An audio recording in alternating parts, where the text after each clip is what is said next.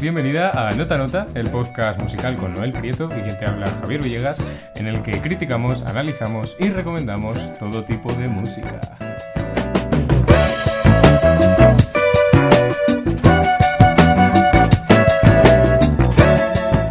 Quienes nos sigáis desde hace algunas semanas veréis que no estamos haciendo el podcast por Skype, como venía siendo habitual en, en las últimas entregas, sino que estamos en, en- en directo, en presencia en físico. Eh, Noel Prieto, Javier Villegas, ya lo hemos dicho, pero nos acompaña también eh, Luis Diego Redondo, Muy buenas, hombre. Estamos aquí, eh, compañeros de grupo, ¿no? Eh, compañeros de grupo, efectivamente. Iba a venir una cuarta persona. Y no ha podido venir. Sé, no ha podido venir. no pero- puede venir. Problemas. Pero bueno, desde aquí le enviamos un saludo porque es un amigo común al que le tenemos mucho aprecio y mucho cariño. Y nada, vamos a comenzar. Anunciamos por redes que hoy hacíamos un programa un poco especial. Sí, doble barra. que, vamos a ver. Improvisatorio total.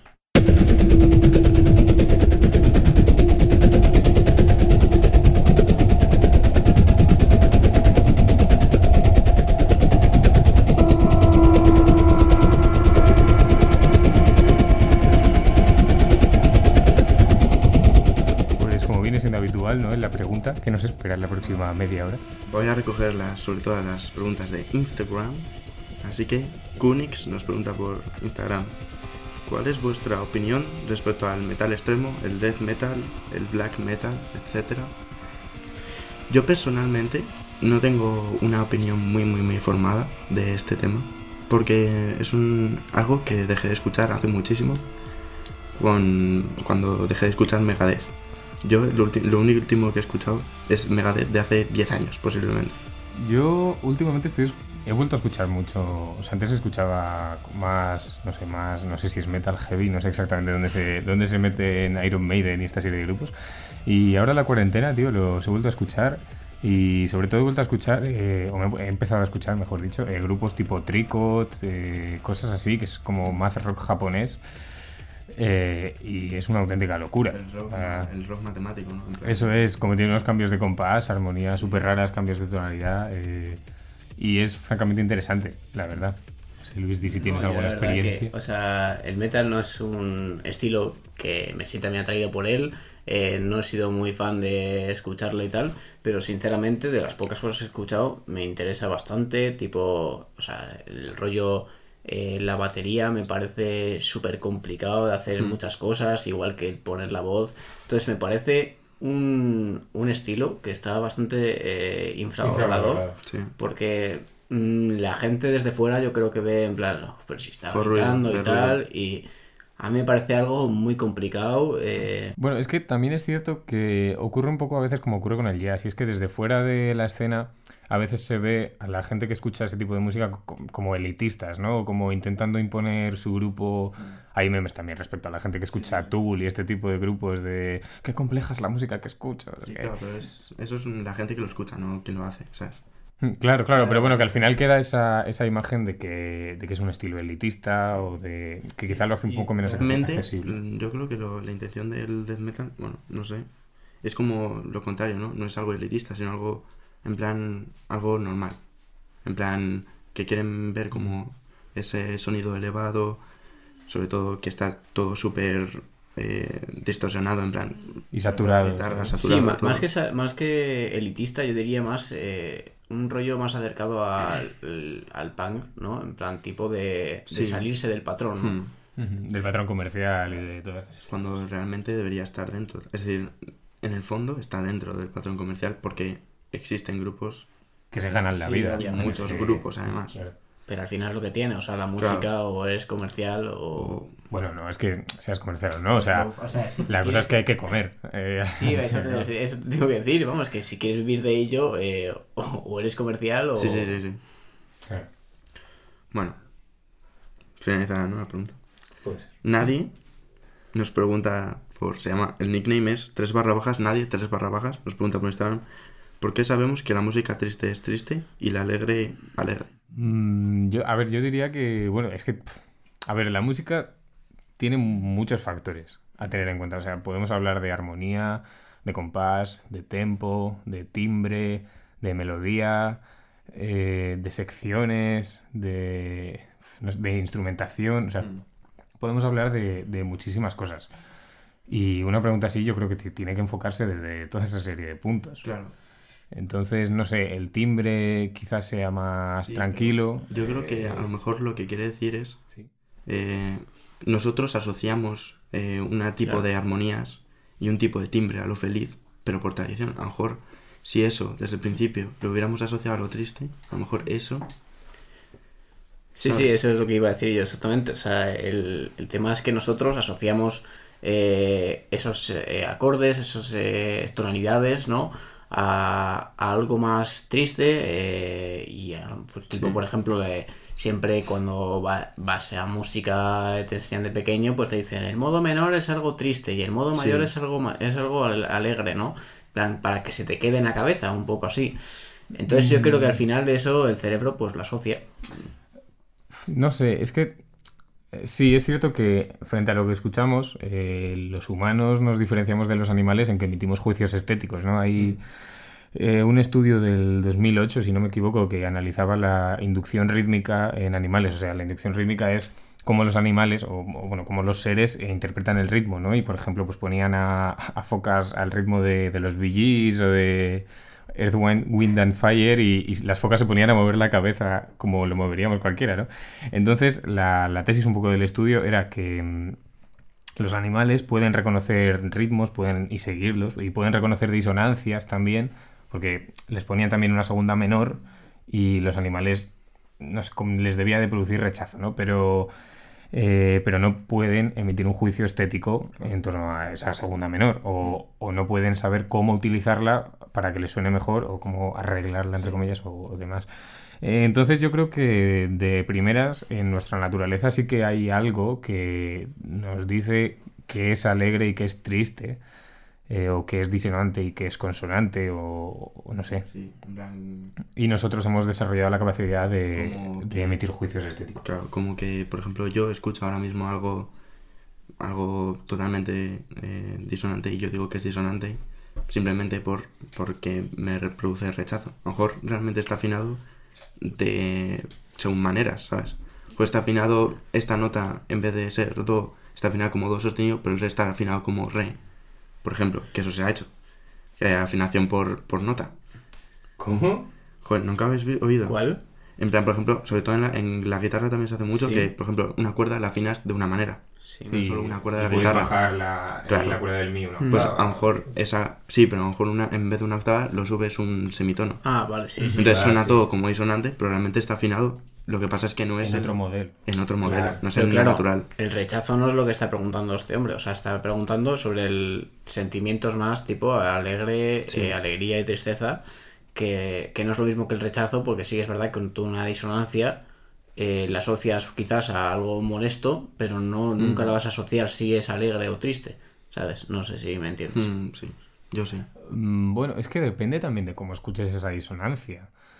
O sea, em, si esa disonancia, por ejemplo, si escuchas una, un si-do, por ejemplo, ¿no? De segunda menor, si escuchas el si y el do en octavas diferentes del piano, eh, va a sonar diferente a si escuchas el clúster eh, si-do por grados conjuntos, o si escuchas abajo el si, eh, abajo el do y arriba el si, o, o sea, de- si lo escuchas como novena, como séptima, eh, depende. Claro, pero de por sí esa disonancia no te, no te recuerda, ¿sabes? A algo alegre, a algo triste. Entonces, No te recuerda nada realmente una disonancia. Claro. O te recuerda. No, pero a lo que voy es que cómo hagas el, el voicing de, de esas notas sí que te puede evocar ciertas cosas, Tristeza o- eh, Emociones. A lo mejor no tristeza y alegría, pero otras emociones. emociones, que yo creo que son más naturales, casi por lo que decía de, de este estudio, que, que impuestas por la tradición occidental.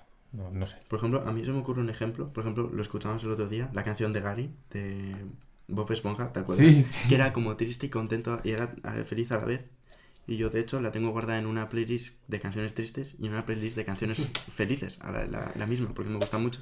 Por ejemplo, ahí, ¿qué te hace saber? Es el momento, el previo. Es que yo creo que ahí también, ahí vuelvo a lo que decía al inicio, yo creo que ahí influyen también timbre, armonías, influye también la letra, porque la letra habla de abandono, que Gary le ha dejado a Bob Esponja, pero también la canción es alegre y tal, o sea, tiene cierto toque melancólico y cierto toque alegre, no sé. Claro, pero yo creo que esa canción, personalmente, eh, ya llevándolo un poco fuera de la pregunta, la verdad, es me produce feliz o felicidad o tristeza, depende de cómo está anteriormente. Si estoy triste, esa canción, por mucho que la escuche, me va a seguir provocando tristeza.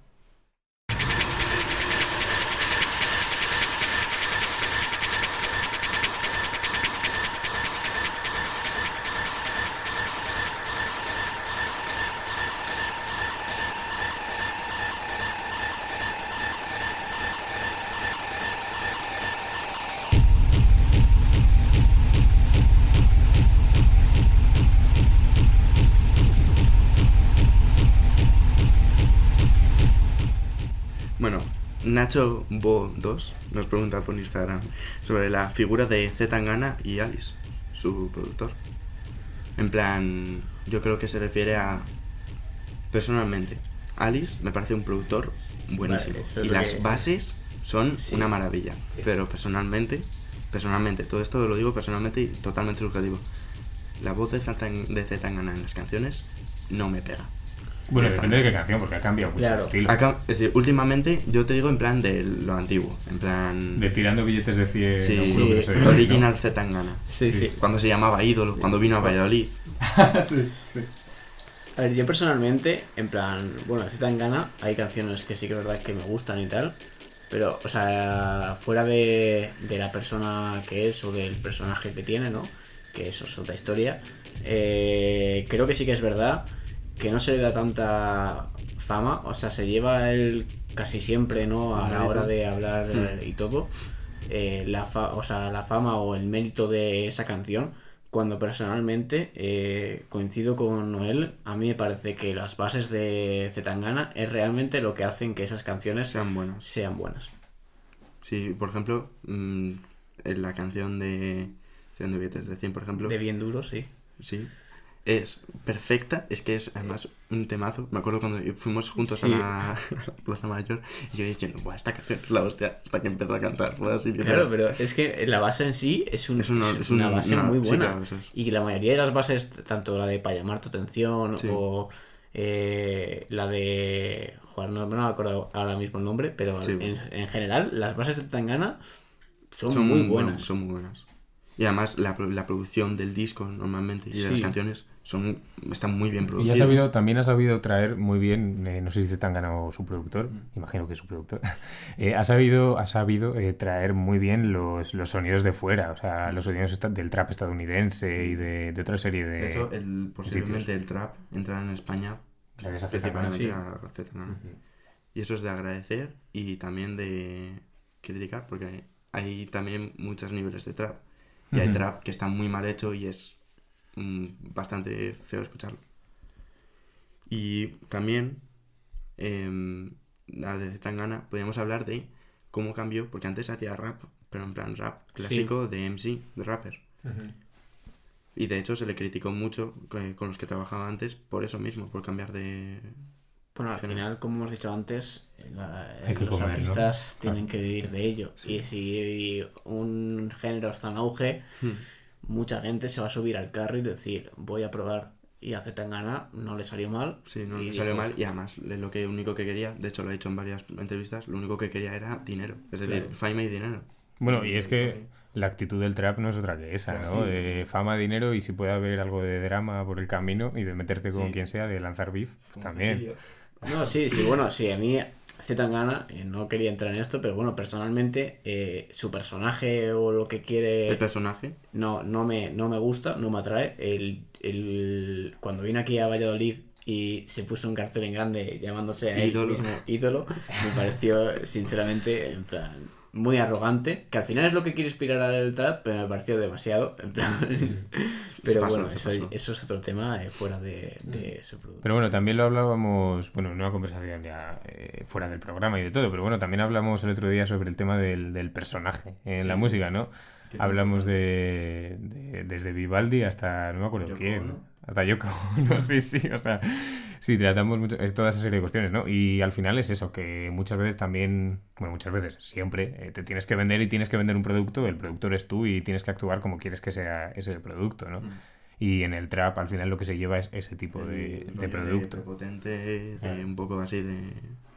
Bueno, finalizar la pregunta. Vale. Eh, Diego Mario 5 nos pregunta por Instagram, ¿cómo creéis que será la música de la generación de vuestros hijos? A, a- a anticipar esto yo creo que es muy complicado. Es imposible. O sea, Y, y desde luego nosotros no creo que tengamos la, la información. Hombre, pero pudiendo aprovechar este tema para con el vídeo que pasé hace poco de eh, el que hizo Triline de OK Boomer, que lo llamaba, de cómo nos, eh, nuestros padres ven mal nuestra generación o por lo menos la música, eh, nuestras conductas, cuando realmente nosotros en el futuro vamos a ver mal La la- nuestros hijos. nuestros hijos. Yo fíjate, yo creo que pueden pasar dos cosas. O que sea todo muy rollo de. muy electrónico todo. Y que. O sea, se usen muchísimo las nuevas tecnologías. O creo que va a ser a lo mejor totalmente lo contrario. Y. Y se retorne, se retorne a lo eso acústico. es. Mm, Yo no sé, yo creo que va a haber eh, que se va a tender a cierta fusión en las artes, ¿no? Eh, hablábamos en el programa anterior del lo-fi, del, del vaporwave, que son artes que comentamos como audiovisuales, ¿no? O sea, está por un lado la música, pero intrínsecamente ligada a la imagen. Y yo creo que se va a tender a, se va a tender a eso, en cierto modo. Eh, luego también, no sé, diría, por ejemplo, la, la música clásica contemporánea eh, tiende mucho a, bueno, hay como varias corrientes, ¿no? Yo qué sé, la que siguen las, la, la notación tradicional y yo qué sé, con, con, con historias relacionadas con Ligeti, con Schoenberg, Segunda Escuela de Viena, eh, bueno, toda esta serie de, historias. Eh, y luego también hay otra que busca inventarse un poco una nueva notación que da como resultado composiciones más tímbricas, más libres. Eh, yo creo que eso puede también extrapolarse en cierta medida a, a la música popular urbana y a otra serie, a otra serie de músicas que quizás se hagan más tímbricas y más como lo que estamos escuchando, ¿no? Música electrónica, pero con Sí, mucho peso de, lo Se tímbrico. haga más experimental, ¿no? En plan de, de buscar muchos más sonidos eh, Sí. y traer eh, el rollo de, en plan, la música, por ejemplo, de la música electroacústica, ¿no? Pues llevarla un poco más al terreno de, de, de lo que escuchamos normalmente, ¿no? De lo comercial, Sí, ¿no? es. volvemos, volvemos a lo que, mismo. por ejemplo, eh, hablando de fusión y tal, ya se están además empezando a mezclar estilos de diferente Sí. forma, ¿no? Por ejemplo, Rosalía, o sea, así como algo que está así, eh, no más comercial, ¿no? Eh, sí. Suelta aquí en España, pues eh, es una cantante internacional y, el flamenco, el trap, eh, y El bueno, Sí, sí, y, y mezcla muchos estilos que a mí me parece algo de admirar, ¿sabes? O sea, Sí. porque no es algo normal y creo que ella empezó un poco con esa moda de quizás mezclarlo todo, ¿sabes? Por lo menos en España Sí, sí. Por lo menos en España, sí, sí, sí. Luego, bueno, también es un poco la, la línea de- del jazz fusión, ¿no? Sí. Que por algo se llama Bueno, fusión, sí, ¿no? Pero pero- que ahora está incluyendo muchos ritmos, yo qué sé, de Europa del Este, muchas escalas de ese estilo, está incluyendo eh, eh, influencias de la música india, ¿no? De carnática y demás, o sea, hay muchas influencias ahí que se mueven un poco en el underground y que yo creo que acabarán por salir. Que todo va a acabar en música japonesa. Porque, ¿Por qué? porque hace cuatro años, hace cinco años, seis años, ¿cuándo salió la de Bueno, espera, Gangnam Style? vamos a hablar de BTS. de- No, Vamos a hablar de Style, BTS. Gangnam Style salió hace... O sea, hace 10 2013, años, ¿no? en 2013. En 2013, Hace siete. hace siete. Después de esos siete años, nadie volvió a hablar de música eh, coreana, en general, o asiática. Sí. De repente ha salido BTS hace tres años, más o menos, Mm. que realmente lo está petando en, en todo el mundo. Sí, bueno, pero, pero sinceramente creo que es algo, como es una especie de otra corriente, ¿no? Porque no tiene nada que ver con la música occidental, o bueno, o sea, no tiene nada que ver. Me refiero, no está siguiendo lo mismo que está haciendo ahora mismo la música occidental, o sea, o en plan, la música de Europa y de América, creo que se está llevando hacia otro lado que el K-pop. Eh, a mí me parece, por lo menos a mí, me parece como un género que está siguiendo otro camino. Otro camino, sí. Eh, y creo que, que no, no va a tener nada que ver. O sea, me refiero al K-pop va a seguir creciendo y tal, pero no creo que vaya a colapsar. Quizás llegue a haber una especie de mezcla, pero. Claro, eso es lo que digo yo. Pero no- que va pero no un creo- pero que pero se no está creo que se vaya a así, juntar del vaya a volver a juntarse. Yo creo que sí, ¿eh? Yo creo que del todo, del todo no. Yo creo, por lo menos, últimamente estoy escuchando muchísima música electrónica japonesa nueva. En plan, ahora mismo, antes la música electrónica ya tenía el, el papel, los europeos, del este. Sí, pero porque en Eh, general la, Alemania, la Alemania, música asiática, la berlinesa. Incluso No Italia. no sé si era porque, bueno, somos en plan occidentales, pero yo de música asiática tampoco escuchaba, o sea, o no tenía un- muchas referencias. Claro, de- antes no, pero ahora últimamente Es que Japón siempre ha sido también un país más occidentalizado frente a frente a China, que, Sí, sí, pero- que no produce jazz, eh, imagino, eh, la verdad que no, lo desconozco. Japón tiene una producción de jazz eh, amplísima. O sea, en los estados soviéticos, pues al final el jazz siempre lo han siempre lo han rechazado, este, los estados comunistas, perdón, Sí. siempre lo han rechazado porque es música, eh, claro, occidental, Sí. capitalista. Eh, Japón eh, no ha estado en esa línea y, y eso ha hecho que tenga una producción de jazz muy interesante y muy importante y que ahora también puede abrirse al pop y a esta, a esta serie de tendencias que se han abierto en Occidente. Pues eso es lo que digo, es como las armonías típicas del K-pop, del, sobre todo del, de la electrónica japonesa, que es lo que personalmente he escuchado más. Yo creo que van a abrirse camino a entre toda la música, sobre todo en, en la electrónica hablo, de toda la música electrónica tradicional de Alemania, Italia, los países, eh, vamos, los países nórdicos también, incluso eh, alguno de, algunos de Estados Unidos, como por ejemplo Slash y Marshmello, que, han, que son dance music, vamos, básicamente. Fíjate, hablando de, de, de Asia, yo creo que, que también se va a tocar eh, la música africana. En Mm. plan, Puede ser, ¿eh? yo creo que va a haber ahí, bueno, ya por Yo creo que último, yo creo que la música de nuestros hijos va a ser la mezcla de todo, eh, Sí, pero súper, súper o súper em, en plan modo ochentero, en plan volviendo como a los orígenes, o Sí. algo mazo rock. Yo, yo propongo eso.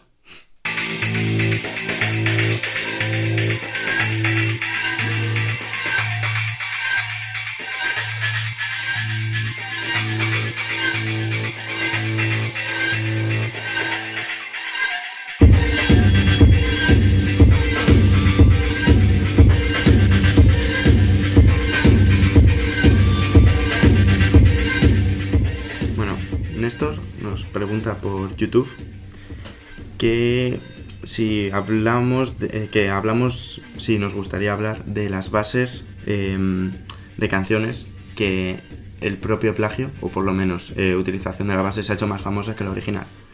Pone como ejemplos eh, She Wrote de Chaka de Mus y, P- y Pliers y el taxi de Osmani eh, García eh, con el Pitbull, con Pitbull, vamos. Que por ejemplo el taxi es una canción, ahora no lo recuerdo, pero es una canción en plan bastante antigua sí, sí. y se ha utilizado Sí, lo que ocurre también con calma. ¿no? Claro, con, eso es. con calma. con calma. Con, Pero con calma. no entiendo muy bien la pregunta, se, refiere de las bases que se han hecho más famosas que la canción en sí. No solo la base, sino la utilización de esa base en otra canción. Algo así como la versión más famosa que la original. Ah, vale, pero, pero estamos hablando en plan de, de alguien que hace una base y luego hace otra canción con esa base. Sí, por ejemplo, lo que ocurrió con Informer y con calma. Vale, vale, vale. con vale. calma se ha hecho más famosa que Sí, Informer, vale, vale, pero vale. Informer es como el original. También te digo que en- con calma participó Snow Sí. y dio los permisos y todo. No es un Claro, plagio. claro, a mí, a mí es un tema que no me, no me gusta mucho tratarlo porque me pone muy un poco así caliente. O sea, porque Nervioso. Sí, nervioso, pero es en plan porque me parece un poco falta de respeto porque la mayoría de canciones que se hacen famosas así y utilizan una base que ha hecho otra persona, ni siquiera nombra a esa persona. Y, y, por ejemplo, yo he hablado varias veces con vosotros, Hmm. eh, hay una base de Luis Mango con Melanie Payet. Eh, ahora no, no me acuerdo, no me acuerdo cómo se llama. Bueno, no sé. Pero eh, la utiliza Don Patricio en un porrito pa- en París. Sí. eh, y en, lo- en los créditos pone que, o sea, eh, Don es Papaya, suya. Don Papaya, o sea, que es él, El antiguo Que- nombre de Don Patricio. que, que, que es quien creó, o sea, que esa es la música, ¿no? También, también lo ha hecho Bejo alguna vez. Sí. Lo hizo con Journey de Tom Misch en, en un disco que solo está en Bandcamp. O sea, Bejo 2014, Bejo Pero- Old pero- School, hablamos. Y Mm, tampoco eh. mencionaba que el beat fuera de. Lo ha mencionado en alguna entrevista. Y bueno, si tú conoces el beat, sabes que Sí, es de Tom. Misch, que no es de, que no es de Bejo. Y sí que dijo, por ejemplo, en una entrevista que leí hace poco, no, pu- no me acuerdo del medio ahora, para el que lo dijo, pero bueno, sí que decía algo tipo.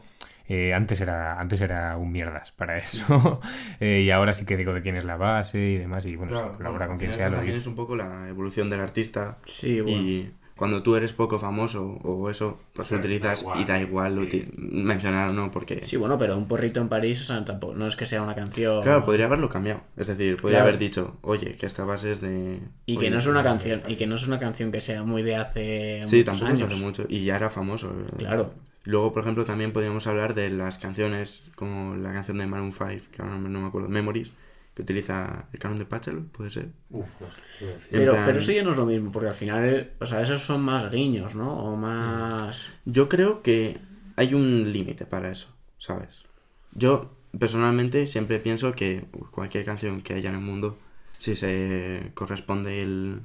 En plan, esto es de esta persona originalmente, yo siempre estoy a favor de que se hagan versiones, por eso me gusta tanto el lo-fi, porque eh, con un mismo sample he escuchado 50 canciones y a mí no me importa escuchar el mismo sample si es de verdad un sample que está reconocido de que es de esta persona. Ujú. Pero, por ejemplo, hay veces que, por ejemplo, los de Maroon 5 lo negaron, pero luego, posteriormente, salió que el que había compuesto la canción, así como un poco, Sí. dijo, sí, la ha copiado, básicamente. Del canon de Pase, del Que es que me suena que sí, de Memories. Es que no. O sea, no- si es del canon de Pachelbel, o sea, estamos hablando de una obra de hace ya... o- 2015. Claro. Y- no, no, me no. refiero al canon... Digo, digo, Memories. Sí, sí, sí, lo Claro, me refiero, ya ahí ya no hay ni... O sea, no Hombre, vas, pero no negar- vas a ni citarlo, ¿sabes? No, no, no es mencionarlo, pero simplemente es decir, sí, sí, la he cogido de aquí, Vale, me baso en no, esto. Yo, yo no puedo entrar ahí en el tema porque no, no sé, no, no he escuchado Hay eso. un vídeo de Lucas Brar, que es justo... Ahora mismo no me acuerdo el nombre. Que hace justo lo mismo, toca en guitarra como canciones antiguas y luego toca como la versión actual, vamos a decirlo así. Y hay alguna que realmente, por ejemplo, I Can Fall in Love With You, la de I can't Presley. help Sí. falling in you with you. eso, se No, falling la in love with... No sé. Sí, bueno, pero la sabemos ca- cuál es, ¿no? Es una canción, es, en plan, es un área de una ópera, creo, o algo así. Mm, Y por ejemplo, ahí es exactamente clavado y por ejemplo, ahí no se reconoce en ningún momento. Y yo creo que deberían hacerlo, vamos. Bueno, también es que eso también se ha hecho mucho en la música clásica. O sea, eh, Mozart tomando motivos de otra gente, Bach tomando su propio motivo, el motivo de su nombre continuamente, Weber tomando el motivo de Bach continuamente. Bach tomando el motivo de su propio nombre, pues normal, ¿sabes? Es su propio nombre. Pero a mí eso no me molesta porque al final son motivos dentro de una composición que ha creado él. O sea, no, no ha copiado. O sea, a mí lo que me molesta realmente es, Es el que se ha copiado. El descaro, el claro, descaro. eso Es es. que lo que yo digo de Elvis Presley es que es clavado, en serio, si lo escucháis, decís, una locura. Lo que pasa es que el original es en francés. Es que además creo que la letra tiene algo similar incluso, es decir, que ni en eso se ha molestado.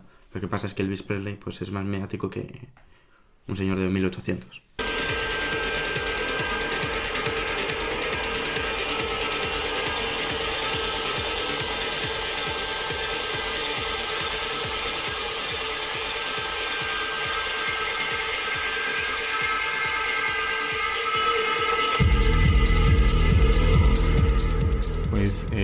Sido Nota Nota por hoy y por esta temporada. Eh, muchísimas gracias a Luis Diego por acompañarnos. Muchísimas gracias a Joseph que no ha podido venir, pero al que también le mandamos un saludo. Y por supuesto eh, a, a quien nos ha dejado la música de las ráfagas que hemos estado escuchando y que escuchamos ahora de fondo. Eh, es Sierpe, al que nosotros como conocemos como Martino Boe. Sierpe en SoundCloud, de verdad escucharlo. Es una de esas eh, rarezas que tanto nos Música gusta. ¿no? electrónica alternativa. Experimental es, es un house muy duro, ya lo habéis escuchado, pero es muy muy interesante, de verdad. Eh, Dejaremos los enlaces en la descripción de YouTube y de esta serie de, de cuestiones.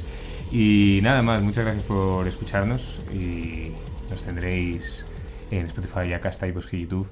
Y nos vemos la temporada que viene.